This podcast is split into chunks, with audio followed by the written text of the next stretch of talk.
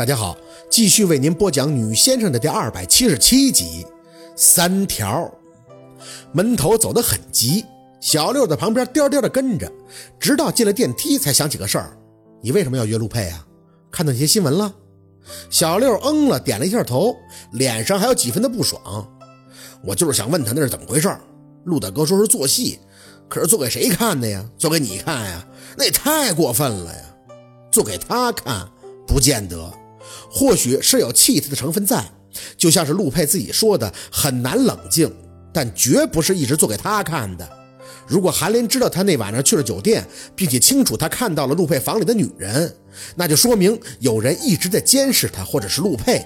监视他没有意义，他这些天到处跑也没发现什么可疑的人，但是监视陆佩，这用意就很明显了。谁最不希望宝四跟陆佩在一起？谁最怕他跟陆佩在一起坏了自己的好事儿？谁又是谋划这件事的主谋？夏文东吗？他那么了解陆佩，弄出一堆破东西刺激了陆佩，肯定是要找人监视他动态了。此举一来是为了看他们有没有被他搞的东西分了手，二来也是为了他自己。一旦陆佩这边有了什么对他不利的动作，他也好能见机行事啊。敲了敲额头，让自己冷静下来去分析。想到这步，很多事情就变得简单了，包括若君怎么看到陆佩的花边新闻，就第一时间出来让宝四认清楚渣男本质，以及韩林脱口而出的“我亲眼所见陆佩跟别的女人开房”，也就是说那晚去找陆佩的时候，是有人早就知道陆佩房里有别的女人，而宝四去了，也有人一直在暗处观察他的反应。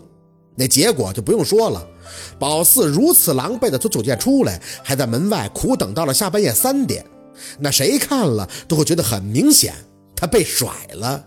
刺激下还在酒店门口苦等，等人家追出来，百分百的真情实感。宝四当时的确就已经绝望到了边缘，连庞某都说看到他背影都觉得可怜了，不是吗？拿出钥匙进门，脑子里还在就这个事儿拼命的转。如果陆佩什么都知道，那他的做法也就完全明了了。那晚上他找了女人，还特意说难听的话气他，这事儿可以同时从两点来看：气他是一方面，将计就计又是一方面。这里边还包括他必须给宝四气炸了。为什么？因为他知道有人在盯着，有人在暗处观察他的反应，所以宝四的反应必须要真。捋着这条线继续，就会发现陆佩随即就步入了那种夜夜笙歌的生活，还被什么小编给意外撞上，发了新闻，附了照片这不都是做给夏文东看，为了夏文东以为他那个阴谋得逞了吗？让夏文东觉得他们分手了，陆佩自己也因为失恋，从而沉迷了酒色，不再跟他联系，而是玩起了女人，泡上了夜店。宝四咬了咬唇。再想到陆佩把韩林打完以后的场景，他对杨助理说：“把韩林送到温琪家的什么诊所，不让韩林乱碰手机。”也就是说，他爸、他妈、韩林他们三个肯定也是通气儿的。简单理解，那就是个联盟。所以他们对陆佩的举动一清二楚的同时，还不忘了来敲打他。而陆佩却其实是什么都知道的。他打完了韩林，还不让韩林随意碰手机，怕的是什么？是他跟夏文东报信儿。嘴里吸了一口冷气，陆佩说的做戏，事实上这两个字儿就是给夏文东看的，目的很明显，让夏文东放松警惕回国，随后他会跟夏文东拉开架势，两军对垒，那手上会不自觉的握拳，伤到最后伤的是谁呀？身体绷了很久，半晌兀自的吐出口长气，唉，这陆佩是同时放出三条线呀，什么三条线？小六在旁边懵懂的接茬，宝四脑子还在转，轻声的嘟囔着：“第一条，激怒我离开他，最起码得让万人看出来我们是真的分手了。第二条，自己做戏搞障眼法。这第三条嘛，在最快的时间里给我铺路找靠山。第一，危机处理；第二，策略应变；第三，防守保护。当然。”不排除陆佩在这个过程里对他情绪的失控，他的确是被冲晕了头，他自己有些控制不住，就像是亲那个女孩子，但绝对没有到失去理智的那个份上。至少详细分析以后，发现他每一步都不是无端乱来的，都是有计划的。说实话，他能在这么焦躁的情形下还能想到这些，也真是让宝四不得不佩服。秦森肯定也是知道了这些吧，所以也就没再发短信和来电话。四姐，我一个也没听懂，什么叫激怒你离开他呀？那你要是就生气了不回头了呢？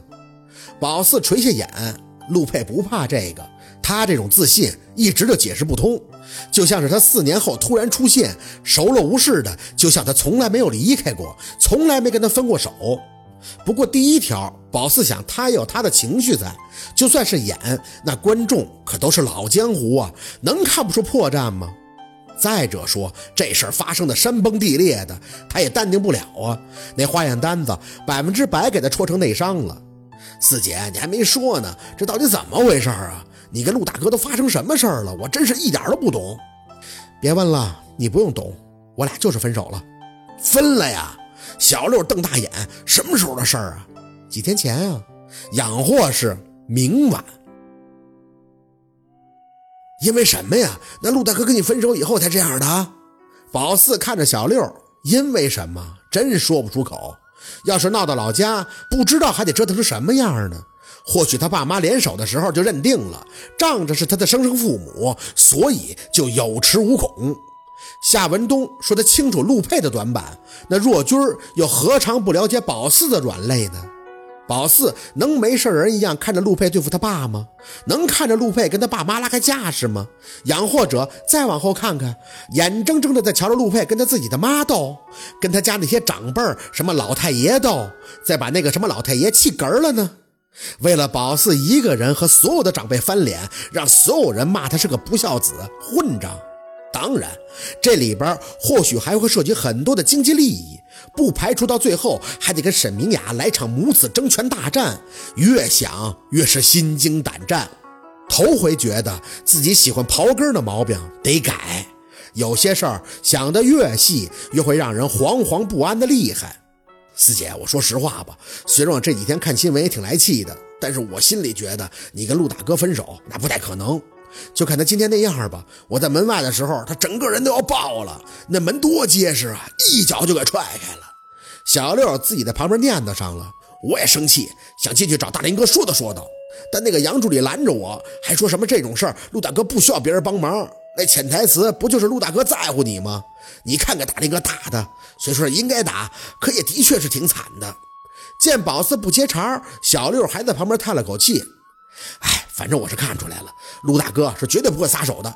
说真的，我一直特别崇拜他，就觉得他什么都好，对感情特别认真执着。你们俩呢，也算是青梅竹马吧。小时候我吃过的那个不一样的糖葫芦，不就是陆大哥给做的吗？十几年了呀，四姐，要是有误会，解开了不就好了吗？误会，现在哪里是误会那么简单了？十几年了，他从宝四最初喜欢的那个陆星月，过渡到了陆佩。第一眼见他的时候就犯了花痴。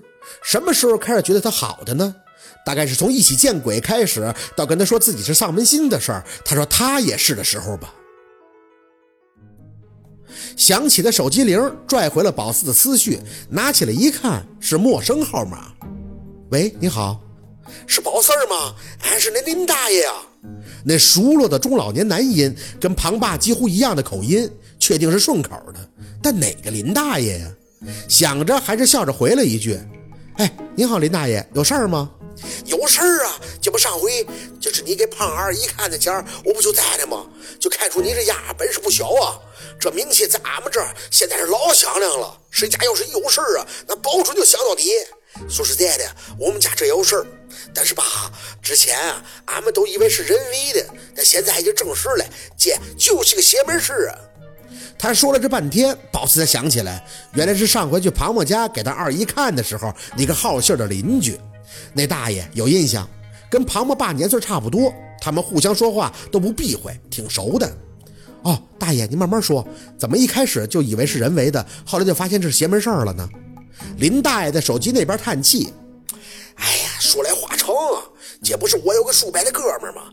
哎呀，那关系老铁了。俺们爸哈是打小一起长大的。当年啊，大爷，你先说事儿呗。一听这是要往回忆录那儿奔，这还得听到什么时候的？林大爷在那边不好意思笑两声。别在意啊，我这个人啊，一说话就搂不住。咋回事呢？我这个叔伯哥们儿比俺小两岁，以前呢也是开机场的，后来人家搞上副业了，弄了个农家院子。哎呀，那挣的真是不少啊，那钱是哗哗的。发现了，这大爷是个话痨。结果他姑娘现在也工作了，事业也起来了。本来是哪儿哪儿都好啊，哎，谁知道俺们那个兄弟媳妇啊，九月份的时候突然就怀了孕了。林大爷的声音很大，讲的也很细，你想不仔细听都不行。我兄弟以为他是搞破鞋呀，可他媳妇儿不是那个人啊，两口子就打。你说这个都快五十的人了，能闹出这个事儿？他媳妇儿一开始那阵儿呢，还找过我呢，让我给评评理。我还寻思这清官难断这家务事儿啊，我咋个评理呢？就没怎么管。谁知道后来吧，他媳妇儿就不对劲儿了。他怎么不对劲儿了？就是吧，不爱出门。哎，他们在农家院里边那个大农村还承包了个果园，那个地方周围没有什么人，就他们家盖的两层小楼啊。他媳妇儿成天就自己在家，你说奇了怪了啊！这才怀孕了三个月，那肚子挺大的了。我兄弟就给他去电话，连哄带忽悠的弄到了医院，一抄，恁猜抄出个啥？宝四这一肚子糟心事儿，哪有心情猜这个去？还真不知道是个啥，把我们的医院的大夫都吓着了，说是又细又长的嘴，四条腿儿，还有个大细长尾巴的东西，在我兄弟媳妇肚子里头还会动，还是个活的。哎呦我的妈呀，可吓人了！不过那单子一打出来，就啥都看不着了。我兄弟这不就着了急了吗？所以就说找个人看看。我这一寻思呢，我就认识，我这就找老庞要了恁电话，寻思找恁给看看。还有这事儿？细嘴、四条腿、长尾巴，皱了皱眉。林大爷，这个怀孕的啊，就是您兄弟媳妇儿，她有什么异常吗？有啊，不出门，不爱动，不让我兄弟回去住，脾气还特别的大，有劲儿啊。我是没看过，离得有点远。听俺兄弟说，那意思就是五六个老爷们儿现在够呛能打得过他，他都不敢回家。有事儿呢就电话联系。做完这检查以后，他媳妇儿彻底闷在家了，他们家姑娘他都不见。宝四儿啊，咱能看不？能，答应的很痛快。不过我也得去照一面，光听肯定是不行。哎，大爷懂，恁跟二胖二爷看的时候，俺都瞅见了，就得去看看本人嘛。俺这就是给恁说一声，老胖说恁忙，这都提前得预约，我怕恁没有时间呀。不过一点，恁放心啊，我兄弟发了话了，要是能看利索了，封红不是问题，给恁封个大红。林大爷，那您兄弟媳妇现在住哪儿呢？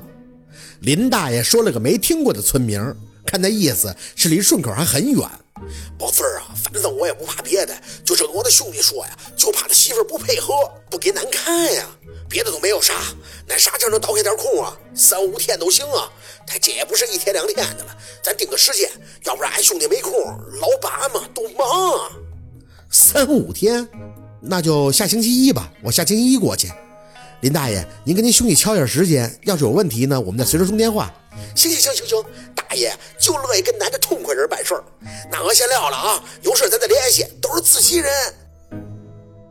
哎，放下电话，这精神刚要为接到活兴奋几分，却又被心事所压。是啊，眼前还有更棘手的事情要面对呢。